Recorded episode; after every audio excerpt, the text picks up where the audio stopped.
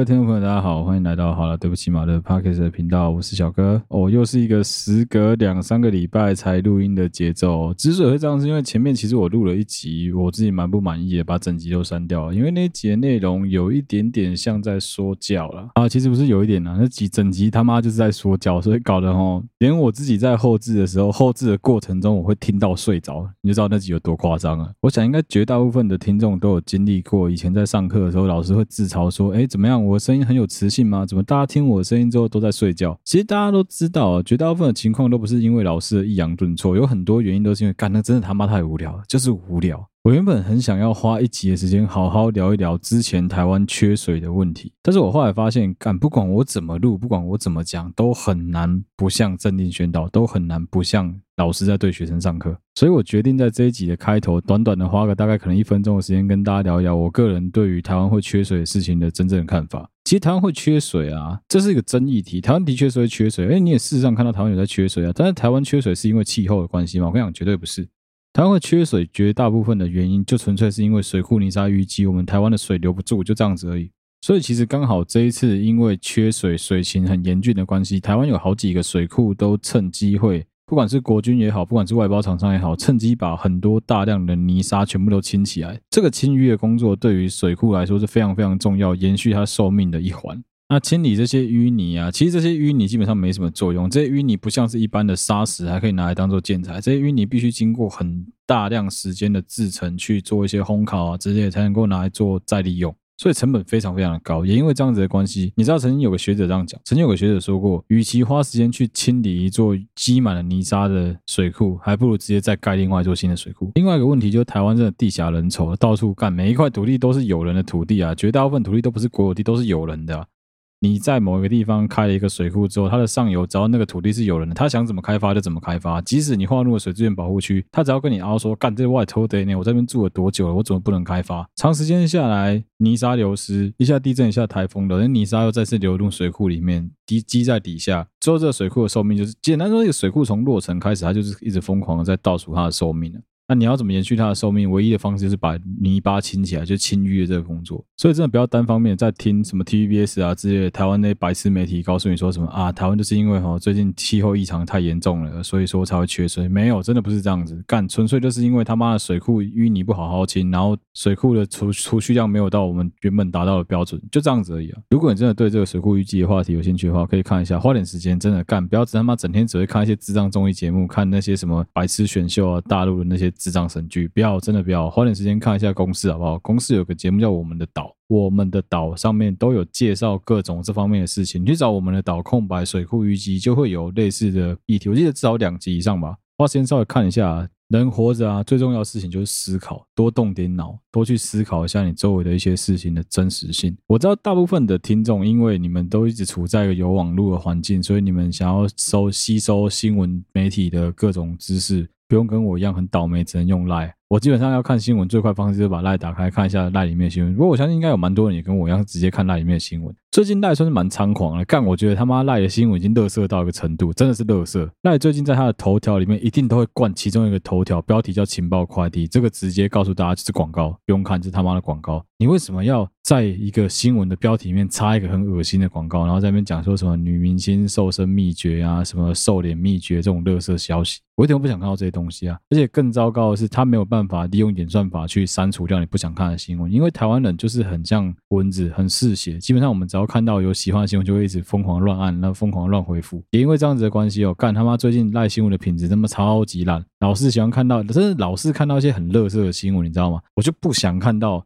譬如说像小 S 什么要请哪一个金牌选手来家里吃饭啊？操你妈的，干我屁事啊！我真的不懂为什么媒体老是喜欢把这些艺人捧成好像是贵族一样。这是让我非常非常不能理解这件事情，他们就是在挑拨一种很莫名其妙的阶级，你知道吗？怎样艺人就比较高级，是不是？他对这个社会有什么狗屁贡献啊？少来了好不好？干他妈就是做一些乐色节目给人家看，跟我一样讲一些乐色知识，就这样子。说不定他妈听我的东西都比听他讲话来的有智慧多了。我不会去攻击她老公，我不会去攻击她老公的弊案，我不会去攻击她公公，他的个人就是他个人的事情。我觉得很无聊的是。为什么媒体老是喜欢去报道说他谁谁谁的小孩怎么样，谁谁谁的女儿儿子怎么样？干我屁事啊！而媒体很怪小的地方在，他们老是喜欢把这些名人啊、艺人的私生活挖出来。摊开公诸于世，好像他们是贵族，他们的消息必须要让我们这些平民老百姓知道一样。你有没有想过，我一点都不想知道这些事情？而且就是因为你们这些白痴媒体这样子捧这些艺人、捧这些名人，搞到最后他们就真的觉得自己是贵族。你看小 S 的行为就知道了。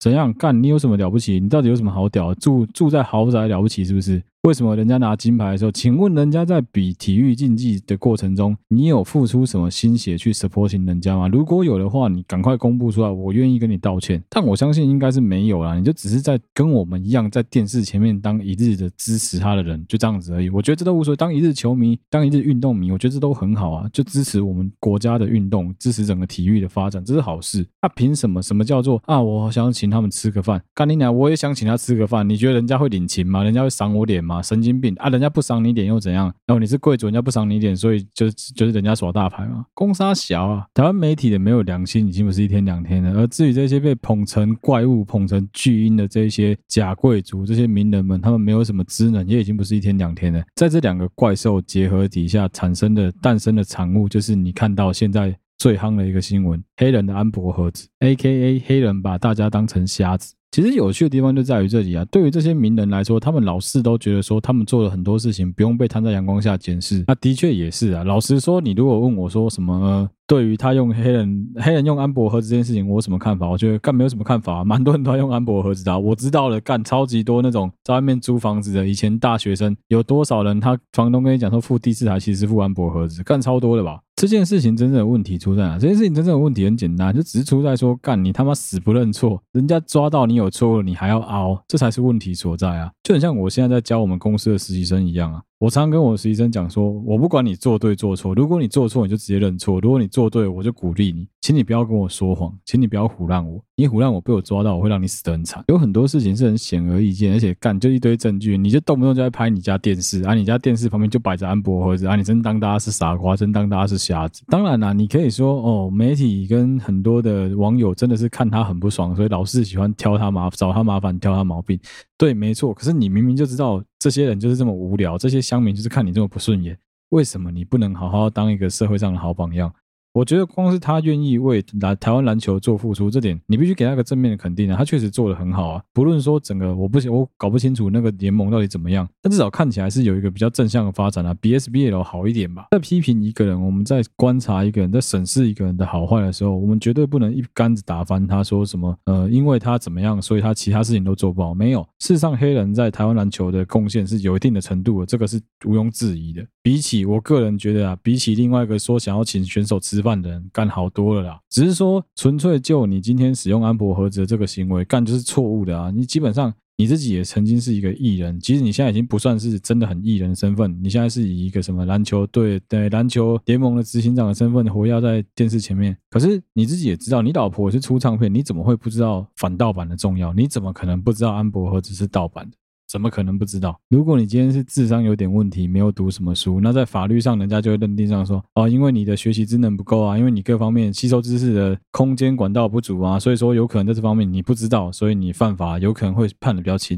事实上，干你这个公众人物，你又是一个艺能人，曾经是在媒体面前发光发热，你怎么可能不知道安博或者是盗版的？那、我觉得犯错就是要付出代价，尤其是犯错之后死不认错被抓到，然后付出的代价是更大，抓到双倍，很正常啊，不就是这样子吗？自首无罪啊，按你恐俩对啊，你给我俩给鬼给拐啊，最后被人家再抓到，再拿出来编，我只能说真的是活该啊！如果你要说网友怎么对你这么不留情的话，你应该先思考一下，你自己怎么会这么蠢啊？怎么会这么笨啊？拜托，你要犯罪，你要做这种小奸小恶的事情，不会有人说，真的老实说，不被看到就不被看到，又也无所谓啊，就像是。人家艾尔达有规定说，你要上传他的影像到你的社群上，只能截图照片，不能有影像，不能是影片一样啊。干就是尊重一下，有很难吗？人家电视台花大钱去买转播，去买广告组，去买一大堆，去请了一堆工作人员，找主播，找一堆摄影团队人到现场去，黑龙爱情要不？拜托尊重一下，真的没有很难。就是如果你今天真的干穷到爆，你这个死穷逼干真的是没有钱，你要用安博盒子，我只能说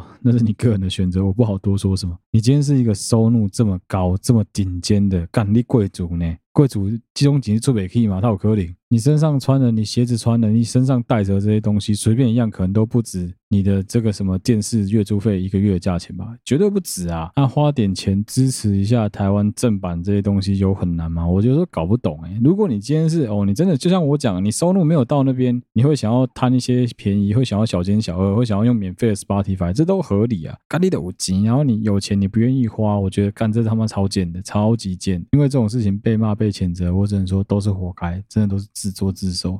另外跟大家聊一聊奥运一日球迷、一日运动迷的问题好了。很多人会看不起那些一日球迷，很多人会看不起那些一日运动迷，会讲说什么啊？你们懂个屁啊！每次都只有到奥运、到世界杯、到什么 NBA 冠军赛的时候，你们才会关心篮球，才会关心体育，平常根本就没有在关心。不要把自己架在一个道德制高点的高处，这样子会显得你摔下来的时候非常的痛苦。如果你平常就有在支持台湾的体育运动，你平常就有在支持国球，就有在支持什么体操啊、射箭啊这些项目的话，那很好，那我只能说那很棒啊。可是事实是什么？事实这些运动本来在台湾就是属于非常冷门的项目。我讲难听一点，台湾平常完全没有射箭职业联盟，没有吧？台湾也没有什么体操职业联盟可以看吧？没有啊。干，那你要怎么让一般人能够更加速的认识这些东西？不就是透过选手夺牌之后，一般人才会更体验到说，哦，原来台湾有人在从事这一个体育竞技的活动，原来有人在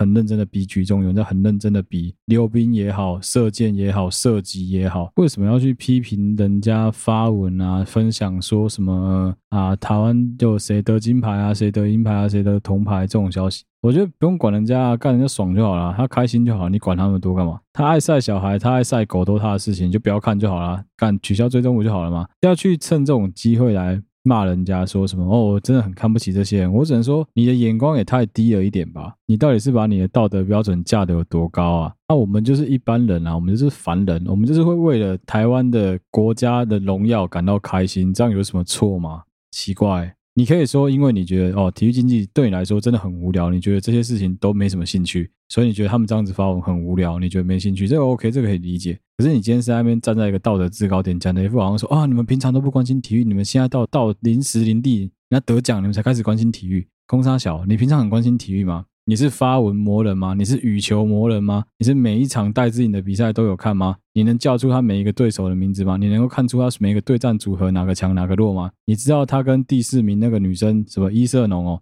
维瑟农、伊瑟农，五十趴、五十趴、五十趴的胜率，然后他好不容易赢了吗？很多东西就是干的无所谓，你管他是不是一日球迷，干定被送的啊！我有看就有看，我没看就没看。我看到我只要知道说，像我啦，以我的习惯，因为我真的没有那个时间可以去看这些比赛，所以我都是这样，我都直接看结果。啊，看结果也很好啊，我看到他赢了，我觉得很开心啊。我看到他输了，我很替他觉得惋惜，这样就好啦。为什么要去管人家发文庆祝谁得夺牌？到底干你毛事啊？那本来 IG、Facebook 这些社群不就是让人家拿来晒的吗？不就是让人家拿来分享喜悦跟分享他的感觉的吗？你为什么要去限制人家怎么使用人家的社群？你知道社群有个很重要的功能叫晋升，叫取消追踪吗？点下去不就好了吗？你真的看不顺眼就点取消追踪啊？或者譬如假设一个情况，你今天刚好看到转播，看到啊完蛋了，台湾羽球不小心戴资颖拿到铜牌啊，男双不小心拿到金牌，错赛错赛，赶快把你的社群关掉，这样不就好了吗？你卖垮嘛，过一阵再看不就好了吗？你就一定要在那个时间上线看这些东西，然后再抱怨说啊好伤我眼睛了啊好疲劳哦，然后看不就好了吗？如果今天的情况是有一个虾妹，她平常真的没有完全没有在关心体育，因为他也常发文在骂一些体育上的事情，譬如说她觉得篮球很无聊，她觉得举重很无聊，她觉得羽球很无聊，甚至是他到球场去，他到运动馆去，他到健身房去，他都只是拿着球拍打卡、发发美照，或是故意穿着运动内衣把奶甩出来，就这样子而已。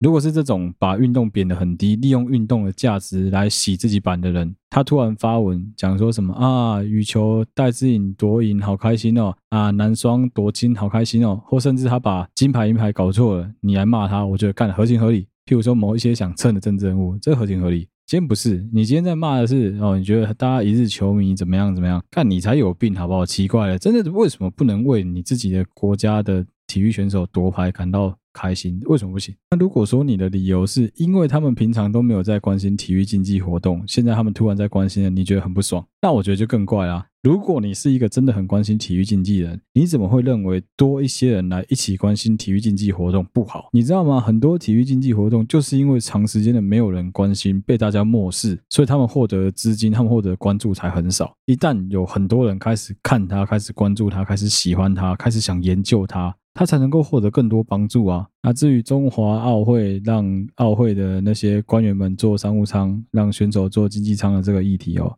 我只能用一个很官腔的说法啊，就台湾离改革成功还有很长的一段路要走啊。这些官。绝大部分，他们其实当初，我相信很多人根本也没想那么多，他们就觉得啊，我出门的是龙姐商务舱啊，进户出钱啊，闹啥？你忘记的是，在这种场合底下，什么场合该做什么事情，你忘记了，超级危险。有很多因为长时间不用对外接触，他们都在自己 inner，在自己内部体系里面工作的公务人员。因为他不是外勤单位，他是内勤单位，所以说他一直以来都没有像是警察啊、像消防队啊、像是军人一样，他必须要面对第一线的民众，所以他不知道，他也没有注意到，他甚至是忘记。他忘记他们平常这些官架子的东西，在现在这个基本上是随时都有 CCTV、随时都有手机可以录影的情况下，你做这些事情是马上会被人家记录下来的。我记得我在警察局服替代役的那一段期间前后，算是台湾警察开始全面配发，要求所有警察在执勤的时候必须要佩戴 CCTV，要佩戴密录器，然后这个密录器必须要打开执勤，而且回来要检查确实有开着。那个时代，所有的警察机构也好，消防单位也好，几几乎在做勤务教育的时候，一定会宣导一件非常重要的事情，就是他们会希望所有的警员、学长、同仁们，希望所有的消防队员们要养成一个习惯，就是现在这个社会，我们必须要在镜头底下执勤，不论你之前会做多白目、多给小、多不小心会被民众看到小奸小恶，现在通通都有镜头在拍，请你停止这个行为。然后我真的觉得那些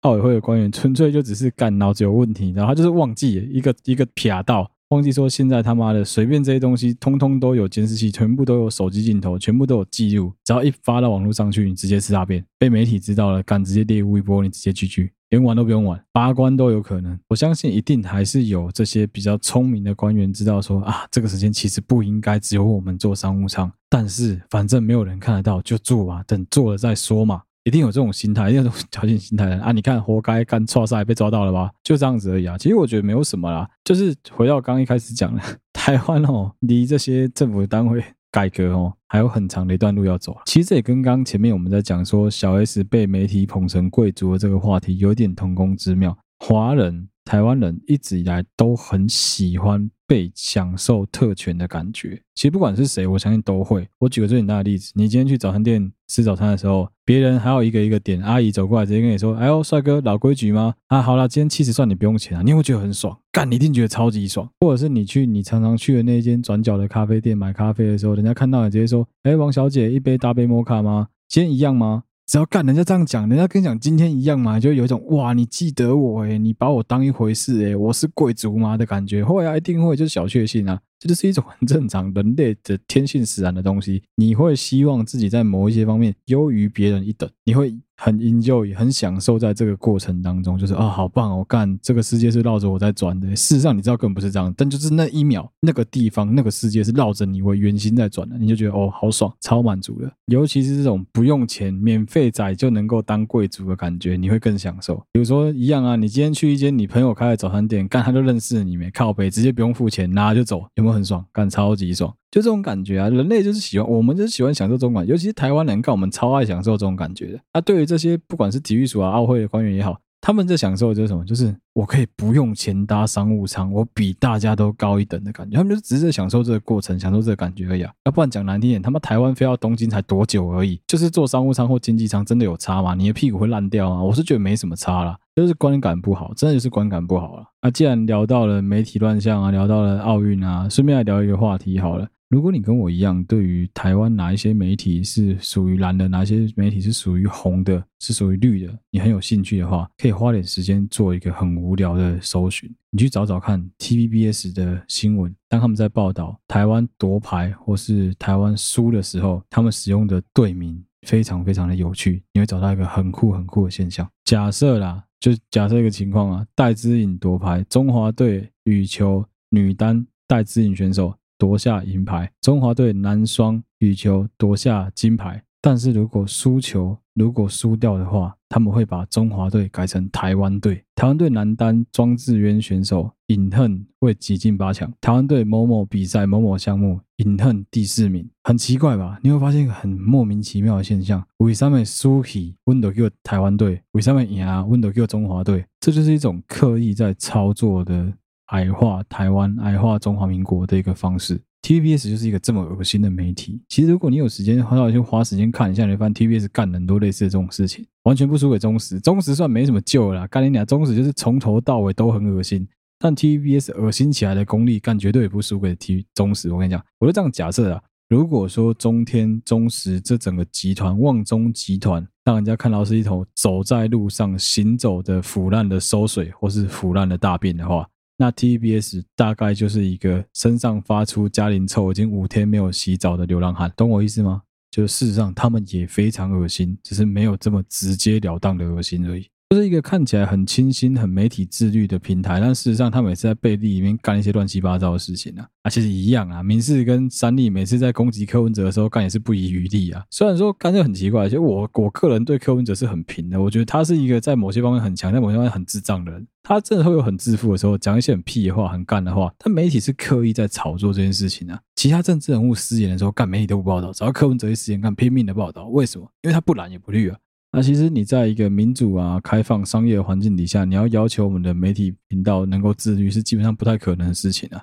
不自卫就不错了，你要他自律，基本上不可能啊。所以在这个情况下，身为阅听者的我们，真的只能够自己多花点时间，多花点脑袋思考一下，说哪一些电视频道讲的东西是真的，哪一些电视频道讲的东西有可能是假的。你看到某一些标题很耸动，但看起来感觉就未经查证的消息之前，请你先停下来思考一下，这东西有可能吗？过个两三天之后再做回应，我觉得对我们来说是比较好的，尤其是像我们这种老是喜欢蹭人家流量的小众创作者更是如此。基本上哦，我不管在看什么事件，我都一定会让子弹飞久一点，我再开始评论。我以前花木兰事件也是啊，鸡排妹事件也是啊，我就觉得干你娘，你不要这么急着评论，因为你评论永远不知道这件事情谁对谁错。等一下，等一下，让人家去帮你判断一下到底谁对谁错，不要急，不要急。即使乡民提供了很多证据出来，这些证据都还是有机会会翻盘，所以真的不要这么急。那刚前面讲到 TVBS，每次只要奥运里面中华代表队输球，就用台湾队输了；只要赢了，就用中华队赢了。这个非常低能的方式，他就是在贬低跟矮化台湾的地位性啊！这很像什么，你知道吗？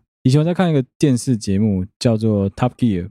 Top Gear 是一个英国很老牌的一个汽车节目，现在这三个主持人移到了亚马逊去做另外一个类似的节目，叫的 Grand Tours。如果有兴趣，可以搜寻一下。如果你对汽车节目有兴趣的话，可以搜寻一下。他们曾经在英国做过一集内容，有跟英国的一般民众访问过，不管是威尔斯也好，不管是苏格兰也好，不管是爱尔兰也好，当地的人啊，他们常开一个玩笑，是每次只要他们去外面比赛的时候赢了，英国媒体就会报道。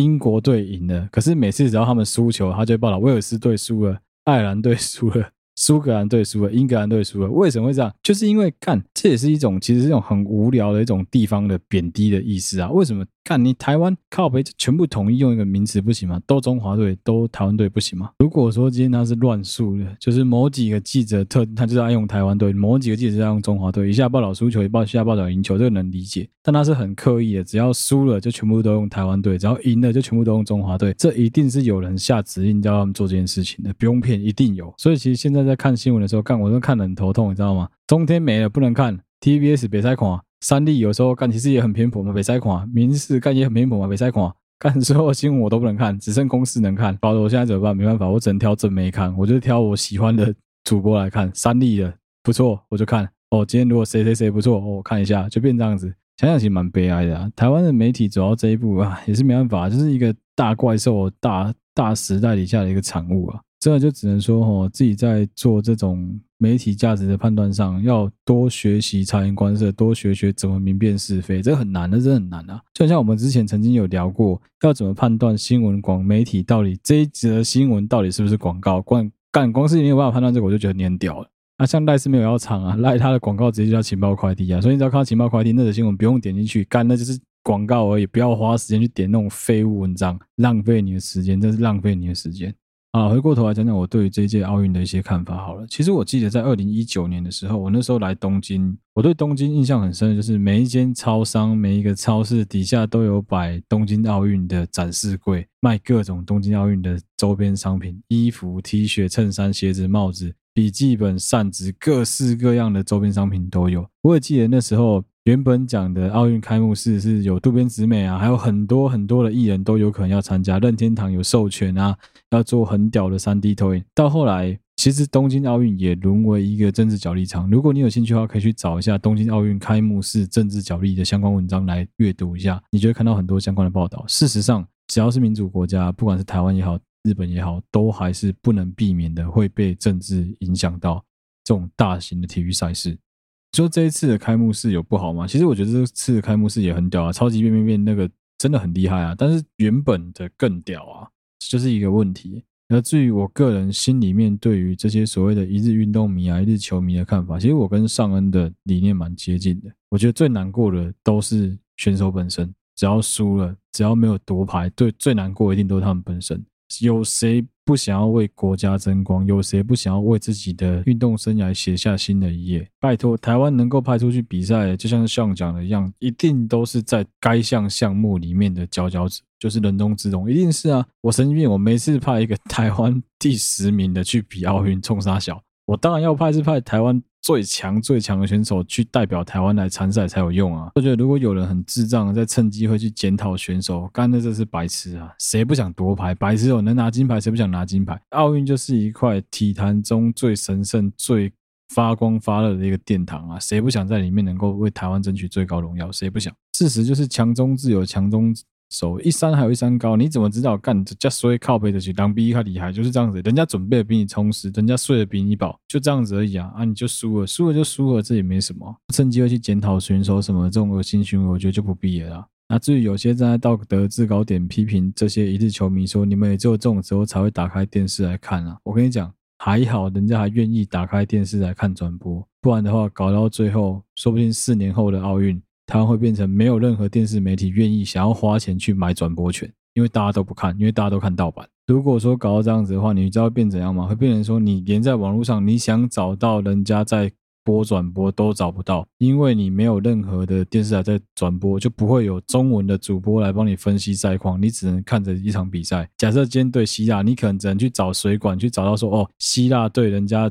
人家希腊电视台买的转播权，你去看希腊语，去听希腊语，然后看跟中华队的比赛，看德语跟中华队的比赛，不然你基本上没得看，或是比到最后像桌球一样，比到最后你只能听对岸对岸的知语，你只能听知语在转播，你不觉得听着会很解很不爽吗？所以真的是你多花一点心思去支持人家不会死，好不好？人家愿意打开电视来看，就是有个流量在，总比你只会在那边批评，只会在那边改改叫强吧。哦，这些奥运还有个最触鼻的，最触鼻的就是 美国的篮球男篮团体篮球赛，不是三比三，就是团体篮球赛。这一届派出来的，其实我觉得也是一时之选啊。干，我觉得其实每个都蛮强，KD 之类的，每妈每个都蛮强的啊。问题出在哪？出在干他们到妈出赛前一天才终于整队集合完毕，第一次练球，真的是骄兵必败啊！不要以为说球是圆的，干球是你发明的，你就一定可以打得好，这种事情真的不一定啊。现在我还没有去看，我觉得到这一集上片应该差不多，奥运也要快比完，到时候就可以知道说，美国这次虽然不是派梦幻队，但至少是派蛮强的职业联盟最强的一群选手去，不晓得最后结果会怎么样，到时候我们拭目以待。讲真的啦，全世界因为疫情的关系已经闷很久了。这一次台湾也是因为前一阵子疫情爆发关系，台湾已经闷很久了。好不容易有一个非常正面的活动，非常正面的体育赛事，能够让全台湾人的凝聚力再次凝聚在一起。我相信对于我相信对于全台湾人民来说，都是一件好事啊。至少终于有一件事情能够转移大家的注意力了，就很像什么，就很像那个有人说中国队的桌球男双要感谢吴亦凡一样。要不是因为吴亦凡因为强奸罪被抓去关，微博当天洗最高的应该是中国队输给台湾队的新闻。台湾人真的很需要一些东西来转移我们的注意，就很像小朋友旁边有人在杀人，你不能被吓到，你要把他脸遮住，让他看这边的卡通一样，就是这个道理。没有人喜欢输球了，谁不喜欢你？谁不想夺牌？其实我觉得就是为这个社会多带来一点正能量比较重要啊，少一点谩骂。多一点关心吧。啊，至于那些喜欢带风向的媒体，真的还是去死去死啊！真的就去死去死吧，没有什么好讲的。我觉得就去死去死。好啦，这一集的内容就到这边啦。下一集应该会花时间跟大家聊一聊我自己最近在 Netflix 看了一大堆影集啊、电影的心得，算是下一集新的 Netflix 电影影集电视指南分享。哦，对，然后从下一集开始，我会开始把听众的留言挑几则我觉得比较有趣的念出来。所以说，如果你有任何的东西想留言给我们，想分享看法的话，不管是在那个什么 Mixer Mix 呃 Mixer Box、KK Box、Spotify、Apple Podcast、Google Podcast、Whatever。YouTube 也是，IG 也是，Facebook 也是。如果你有什么东西想要留言给我们，你想要呃，我接下来不会说你要投稿我才会念出来，没有，我只要看到我觉得你讲的很给小，我就念出来。譬如说之前有个听众在讲说，呃，接下来我会指名道姓，这一则不指名道姓，接下来所有的我都会指名道姓，只要你留我，就会直接把它念出来，ID 直接念出来。譬如说有人讲说很喜欢我们的内容，但是我画图真的是很搞笑。我跟你讲，你有没有想过我是用小画家画的？拜托，我用小画家画的。啊，这一集内容就到这边了，希望大家会喜欢。如果你喜欢我们好了，对不起嘛，Podcast 频道的话，欢迎你追踪我们的 Facebook 跟 IG，有任何最新消息都会在上面公布。如果你使用的是 Mixer Box 或是 Apple Podcast，欢迎你留言、按赞，告诉我们为什么你喜欢我们的节目。如果用 Apple Podcast 的话，记得帮我们五星按赞、留言刷起来。谢谢大家收听，我是小哥，我们下期再见啦，拜拜。